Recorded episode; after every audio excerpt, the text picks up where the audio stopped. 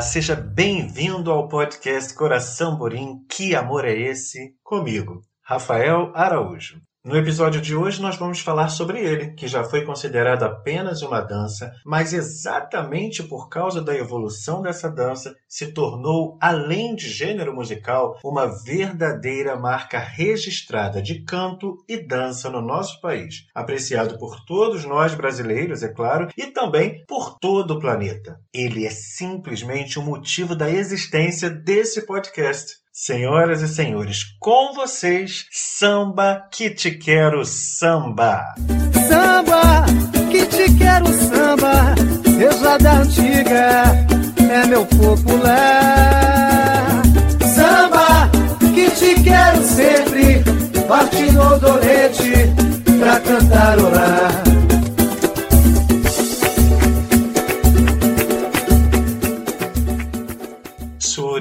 é uma mistura de ritmos africanos, indígenas e europeus, mas sua raiz está diretamente ligada à cultura africana. A partir dos porões dos navios negreiros, o batuque atravessou o oceano, entrou nas senzalas e delas ganhou as ruas. Já era uma forma de expressão cultural da qual seus instrumentos eram improvisados a partir de objetos do cotidiano. E com o passar do tempo, o samba foi ganhando espaço, sendo inserido nas festas e manifestações populares. As festas na Bahia, por exemplo, já envolviam muita dança e muita batucada. E esses movimentos eram chamados de samba pelos escravizados que aqui chegavam. E como esses vinham de diferentes nações e povoados na África, suas diferentes culturas, hábitos e costumes se misturavam e influenciavam diretamente a nossa cultura. A palavra samba se origina da palavra semba, que no dialeto dos escravizados que vieram de Angola e do Congo quer dizer umbigo ou umbigada, depende do dicionário que a gente procura. Em árabe, o vocábulo se decompõe em sam, que significa movimento ou ação, e na língua abá, de origem africana, o ba significa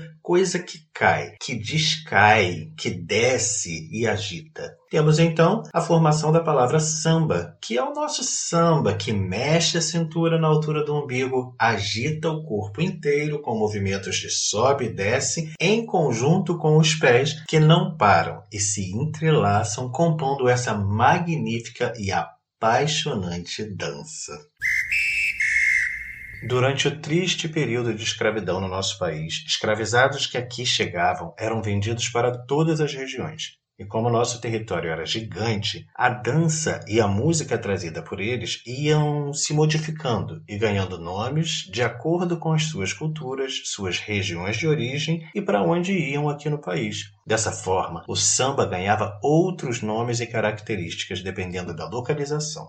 Por exemplo, lá no Maranhão temos o tambor de crioula, no Rio Grande do Norte, o bambelô, no Ceará e na Paraíba, o coco, no Piauí, samba ou milindô, em Pernambuco, samba, coco de parrilha, coco travado e trocada. Na Bahia, samba de roda e o bate-baú. Em Minas Gerais, samba. Em São Paulo, samba de roda, samba rural, samba de lenço e jongo. E no Rio de Janeiro, samba, partido alto, jongo e caxambu. No começo, enquanto o samba ainda era considerado uma dança, ele era chamado de shiba, que era uma dança na qual se formava uma roda de homens e mulheres, sempre acompanhados de violão, viola e cavaquinho. No centro da roda, alguém evoluía sozinho. As variedades de shiba eram preferências entre pessoas consideradas pardas ou mestiças, que não dispensavam a pinga ou a caninha, muito menos o som de uma boa viola. E quando finalmente se tornou gênero musical, no século XX, foi muitas vezes confundido com o machixe, com o tango e com a polca, já que os mesmos também utilizavam violão e cavaquinho. Mas naquela época, o samba, enquanto gênero musical, não tinha preocupação de propriedade autoral. Ele trazia sempre uma primeira parte com uma letra fixa, de autoria desconhecida, e uma segunda parte com versos improvisados. Mas as variáveis batucadas como caxambu, jongo, partido alto, entre outras, espalharam-se pelo país, gerando uma grande produção musical a partir dos anos de 1920, quando grandes compositores populares apresentavam as suas criações com mais frequência, fazendo crescer o advento do disco fonográfico e as primeiras apresentações nas rádios, o que popularizava ainda mais o gênero e imortalizava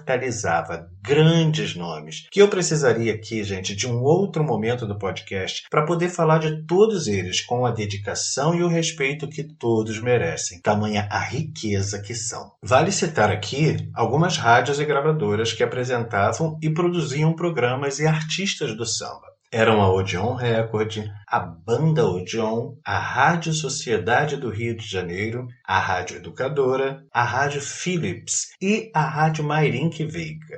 Já os artistas, eu preciso começar pelo cantor baiano. Ele foi responsável pela primeira voz na gravação do famoso Pelo Telefone. Para quem não sabe, foi uma das primeiras gravações de samba, isso lá em 1917. O samba pelo telefone polemizava a proibição dos jogos de azar e a perseguição da polícia às manifestações e festas de rua, sobretudo o, abre aspas, divertimento denominado samba. Fecha aspas com composição do queridíssimo Donga, um de seus trechos dizia: O chefe da polícia, pelo telefone, manda avisar que na carioca tem uma roleta para se jogar. O chefe da polícia, pelo telefone, manda me avisar. E com alegria não se questione para se brincar. Ai, ai, ai, deixar mágoas pra trás, ô rapaz. Ai, ai, ai, fica triste se é capaz de ver. Ai,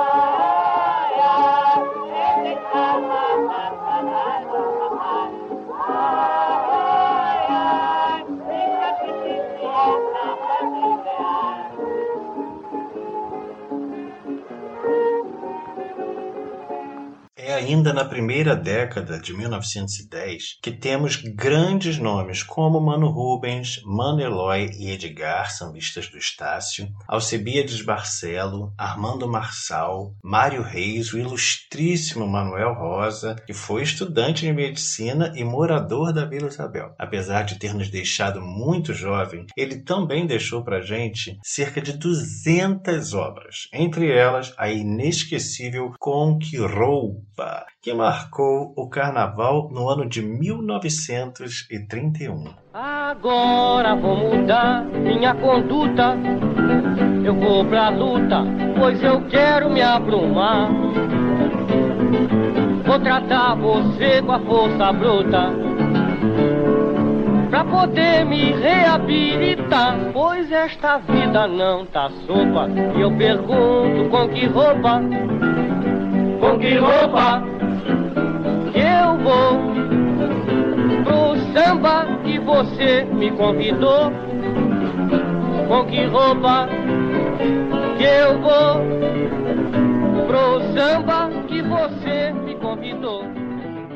Na década de 1930, temos mais nomes notáveis como Geraldo Pereira, Custódio Mesquita, Assis Valente, que fazia parte do grupo Brasil Pandeiro Antológico, Wilson Batista, Ari Barroso, João do Barro, conhecido como Braguinha, Lamartine Babo, Benedito Lacerda, Dorival Caymmi, Haroldo Lopes, Francisco Alves e Carmen Miranda, que sempre se apresentava na Rádio Mairink Veiga, sendo uma importante e verdadeira representante do samba brasileiro nos Estados Unidos. E ainda nos anos de 1930, temos Silvio Caldas, conhecido como Caboclinho Querido, Ciro Monteiro, Orlando Silva e Carlos Galhardo. Nos anos de 1940 e 1950, os grandes intérpretes do samba nas rádios eram Emilinha Borba, Marlene, Jorge Veiga, Dircinha Batista, Aracide Almeida, Jorge Goulart, Linda Batista, Gilberto Milfond,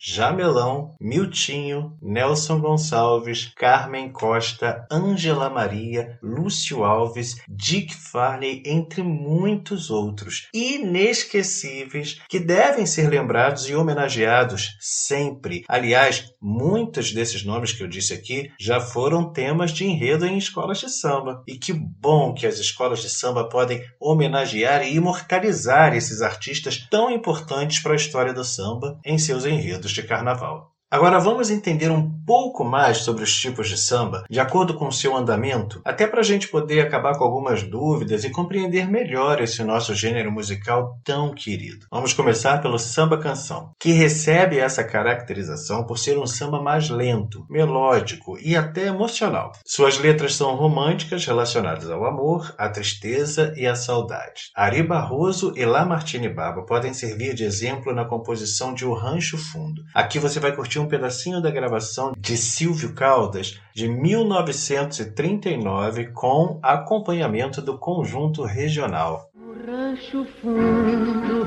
bem pra lá do fim do mundo, onde a dor e a saudade contam coisas da cidade. No rancho fundo, de olhar triste e profundo, um moreno canta as mágoas, tendo os olhos rasos d'água. Samba exaltação. É um subgênero que, como o próprio nome diz, exalta um tema, um personagem, um lugar, um povoado ou uma escola de samba. É marcado por melodias alegres e de ritmo contagiante. Era um samba muito em moda nos anos de 1930 e 1940. Ari Barroso esculpiu, eu acho que eu posso falar assim, né? Ele esculpiu essa obra de arte do gênero, que é Aquarela do Brasil. Na versão de 1939, temos a interpretação da dupla Francisco Alves e Mário Reis.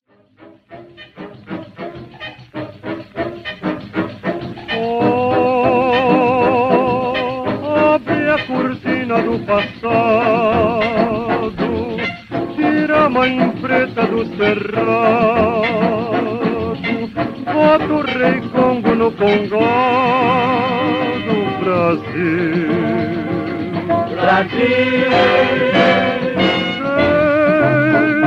Deixa cantar de novo o trovador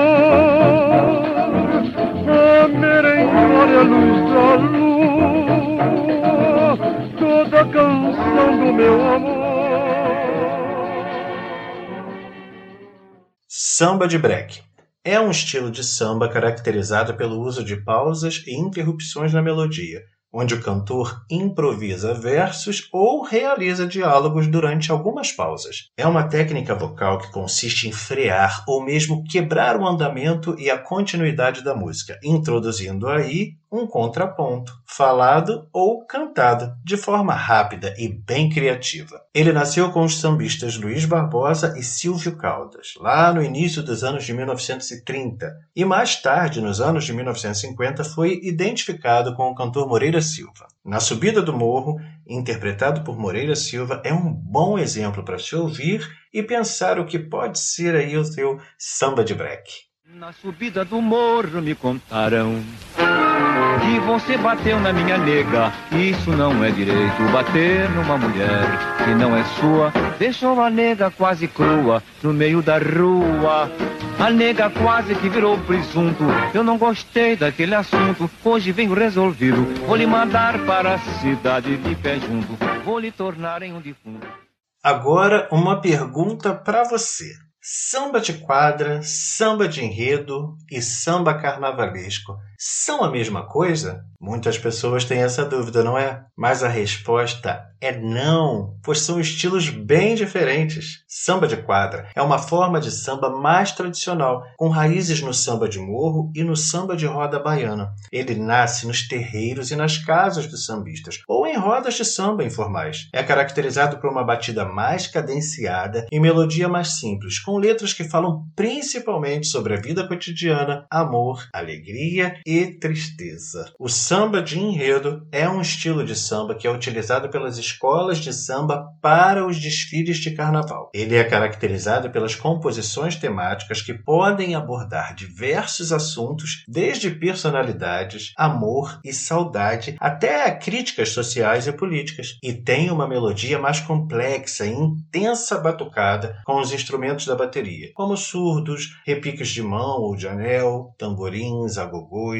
caixas de guerra, chocalhos, cuícas, pandeiros, cavaquinhos e outros mais que podem ser inseridos de acordo com as propostas das escolas de samba. Esse samba traz em suas letras uma forma autêntica e genuína de expressão cultural brasileira.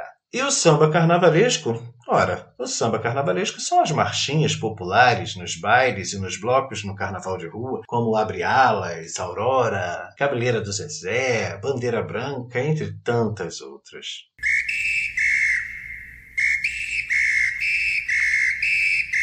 Samba de Partido Alto.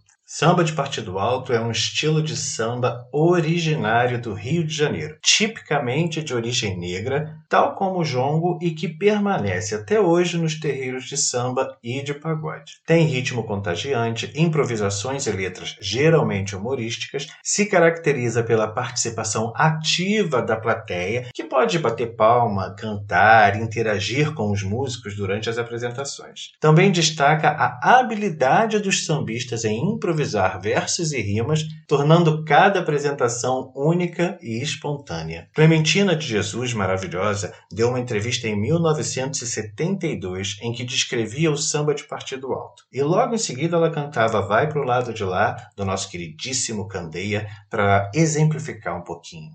Partido alto é um sambinha jogado, curtinho, são apenas duas palavrinhas, né? E contam com o refrão. Entendeu? Ah, é isso que é partido alto. Por exemplo,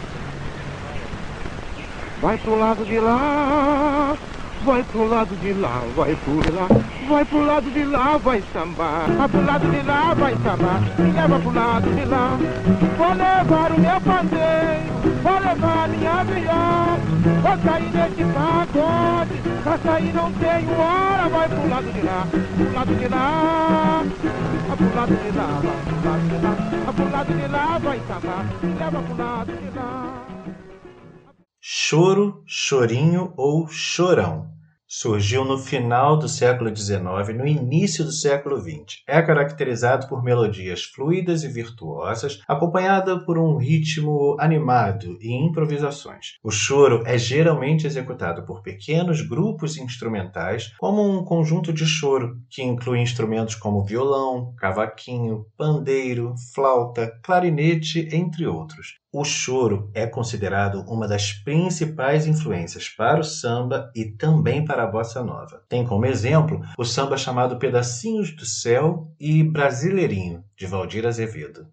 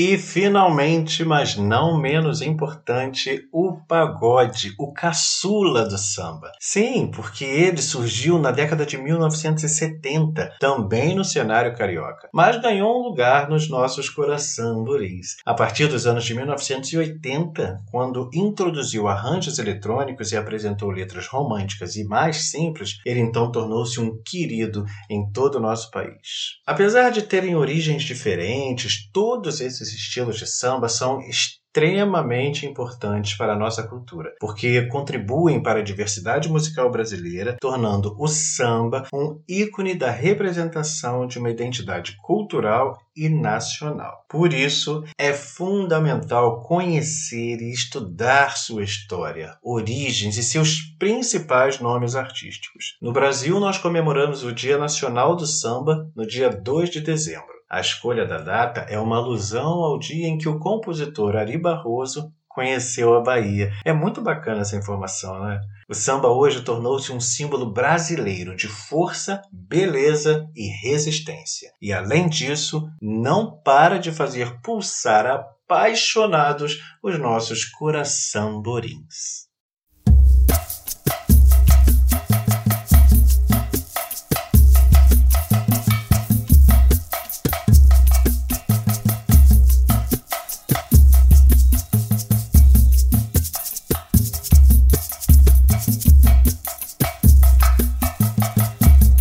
Esse episódio é dedicado a todos os cantores e cantoras de samba, compositores e compositoras, instrumentalistas, ritmistas, produtores e produtoras musicais, radialistas, professores e professoras de música, estudantes, amantes do samba, aos que exercem múltiplas funções para se dedicarem exclusivamente ao samba e ainda a todos os pesquisadores e pesquisadoras que se dedicam em preservar e divulgar as histórias e as tradições desse gênero verdadeiramente brasileiro, o samba. Eu vou ficando por aqui. E a você, meu querido ouvinte, o meu muito, muito obrigado. E não deixe de participar do nosso podcast. Conte a sua memória de carnaval mais bonita pra gente. E quem sabe você não a ouve por aqui, hein? Olha, o nosso e-mail é o coraçãoborim.hotmail.com coraçãoborim.hotmail.com Um beijo sacudido e bailado em seu coração, Borim.